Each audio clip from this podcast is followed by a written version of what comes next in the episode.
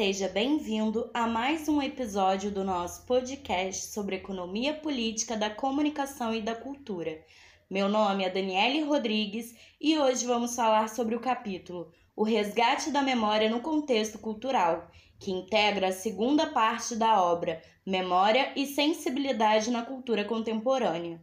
A obra foi organizada por Renata Pitombo Cidreira e é uma publicação da editora da Universidade Federal do Recôncavo da Bahia de 2020. A organizadora da obra, Renata Pitombo Cidreira, possui graduação em comunicação com habilitação em jornalismo. É mestra e doutora em comunicação e cultura contemporâneas pela Universidade Federal da Bahia Possui pós-doutorado em Sociologia pela Universidade René Descartes, Paris 5 Sorbonne. Entre 2003 e 2006, coordenou o curso de graduação em Comunicação e Produção de Moda da Faculdade de Tecnologia e Ciências de Salvador. Entre 2017 e 2019, coordenou o programa de pós-graduação em Comunicação da Universidade Federal do Recôncavo da Bahia.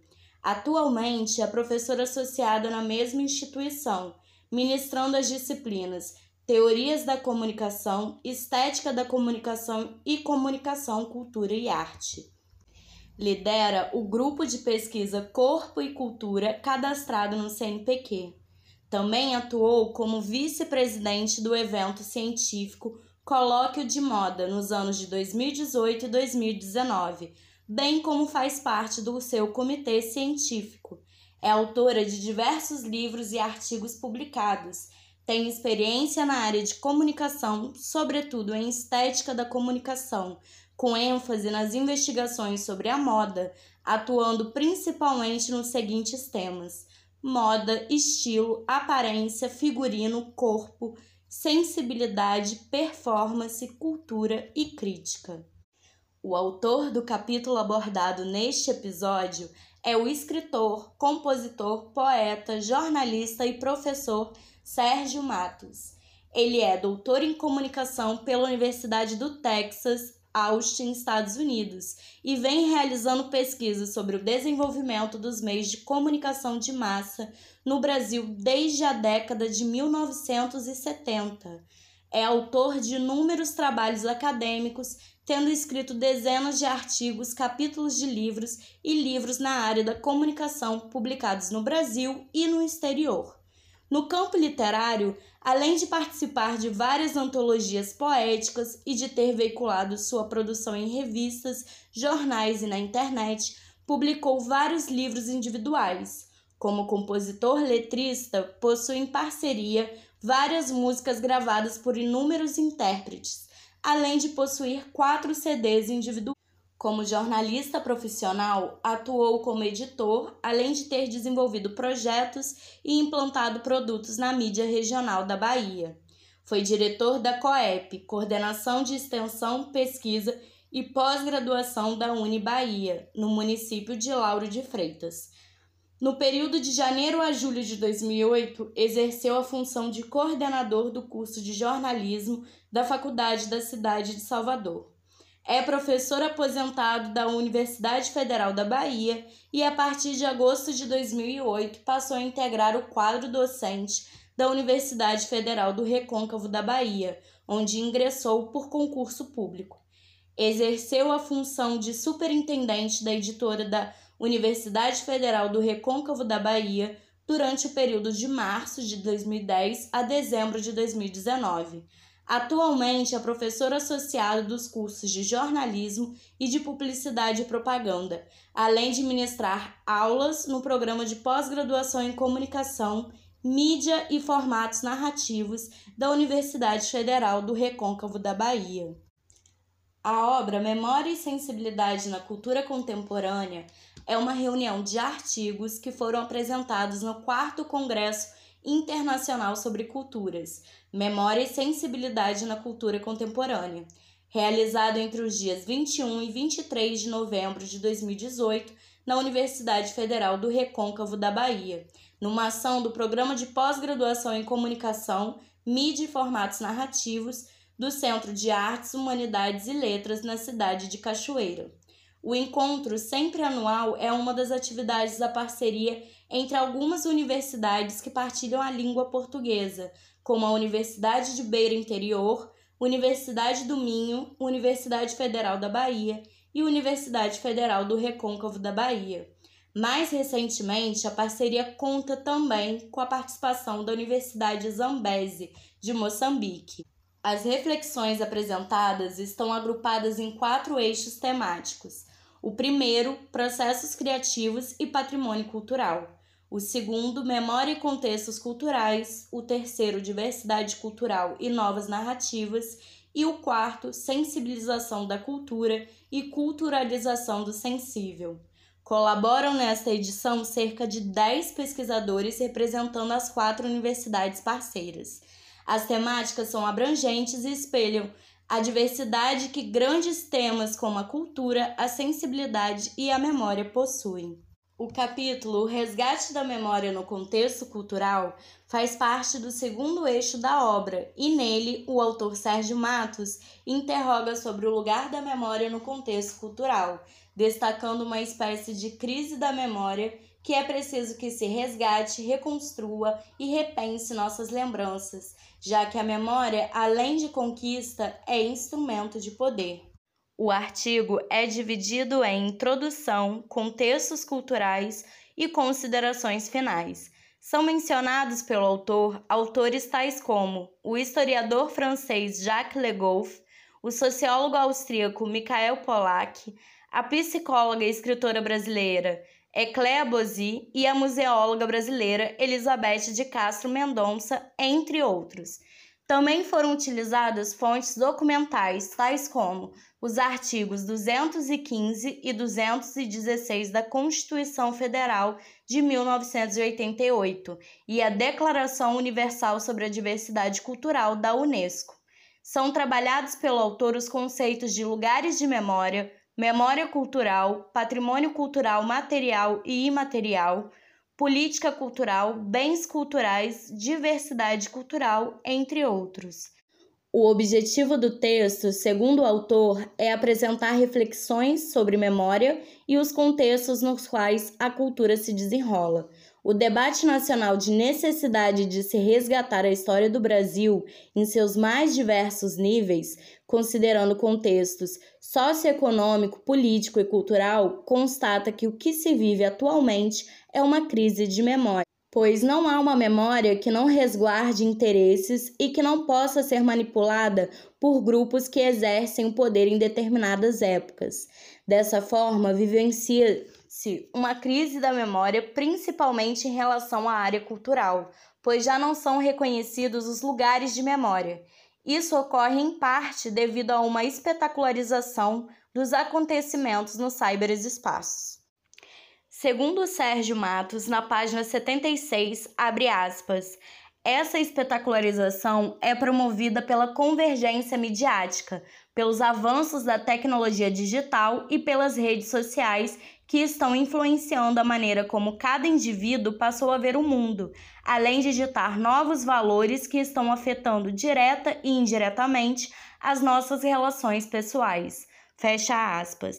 Assim, as lembranças deixaram de ser individuais e passaram a ser coletivas, e nesse contexto são estabelecidos critérios sobre o que deve ser lembrado, preservado e o que deve ser esquecido.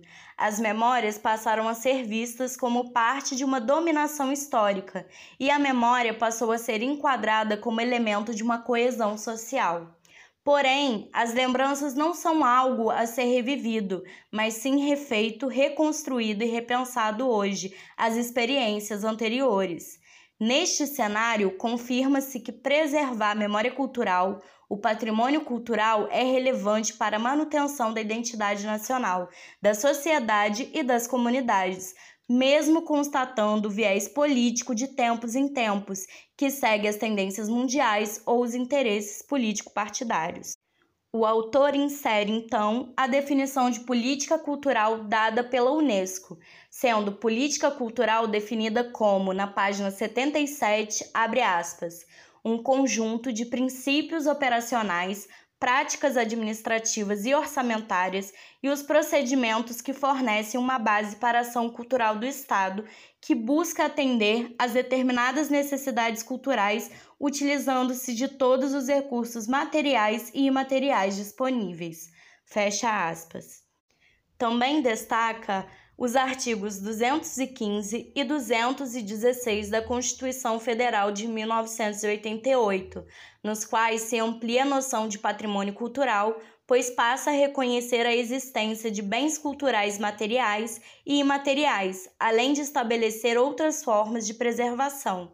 Os bens culturais de natureza imaterial, também na página 77, abre aspas, são as práticas e domínios da vida social que se manifestam em saberes, ofícios e modos de fazer, além das celebrações e formas de expressão artísticas. Fecha aspas. E prossegue sobre o contexto dos últimos 30 anos, abre aspas. Percebe-se no Brasil várias mudanças nas políticas públicas referentes ao nosso patrimônio imaterial Vários órgãos e normas específicas foram criados para a valorização desse patrimônio, tanto pelo governo federal quanto pelos estaduais e municipais. As políticas adotadas são constantemente modificadas de acordo com os interesses e a percepção de quem se encontra no poder e de acordo com suas respectivas relações com o passado. Fecha aspas.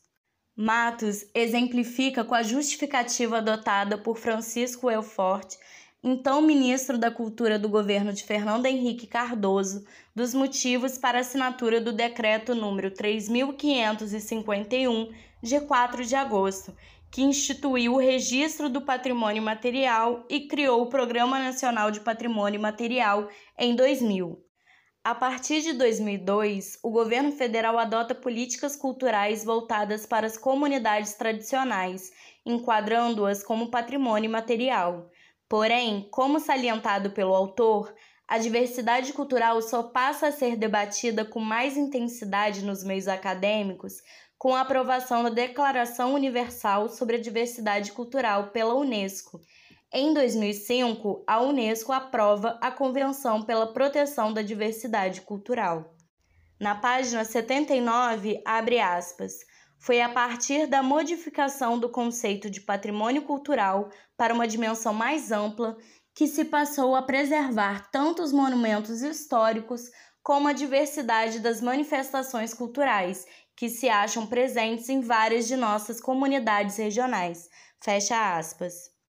Como outras modalidades de se preservar a memória de saberes e de lugares que vêm sendo intensificadas nas últimas três décadas, o autor coloca as narrativas que envolvem histórias de vida.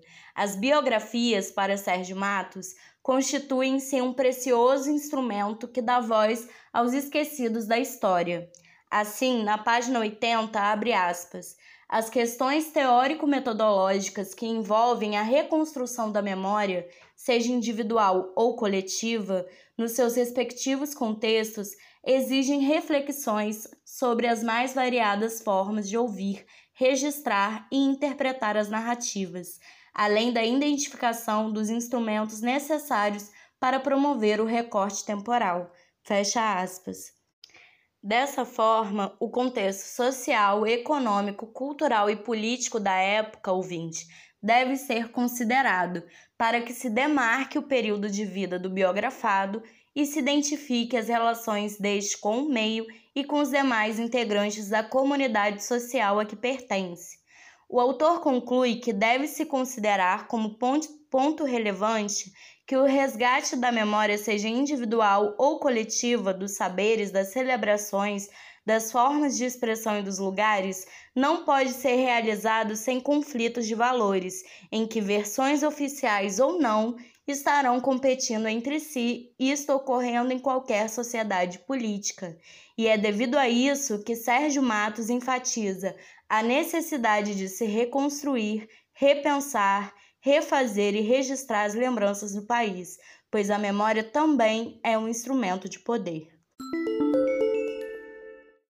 Então, ouvinte, este foi mais um episódio do nosso podcast sobre economia política da comunicação e da cultura. Se você quiser saber mais sobre o assunto, visite o nosso site EPCC. Disponibilizamos artigos e obras científicas, legislação, notícias e eventos sobre direito à comunicação, à informação e à cultura. Curta nossa página no Facebook EPCC Economia Política da Comunicação e da Cultura e no Instagram epcc.brasil e veja nossos eventos científicos no nosso canal no YouTube EPCC Brasil. Confira também nossos podcasts no Spotify e no Anchor FM. Obrigada pela sua audiência e até a próxima.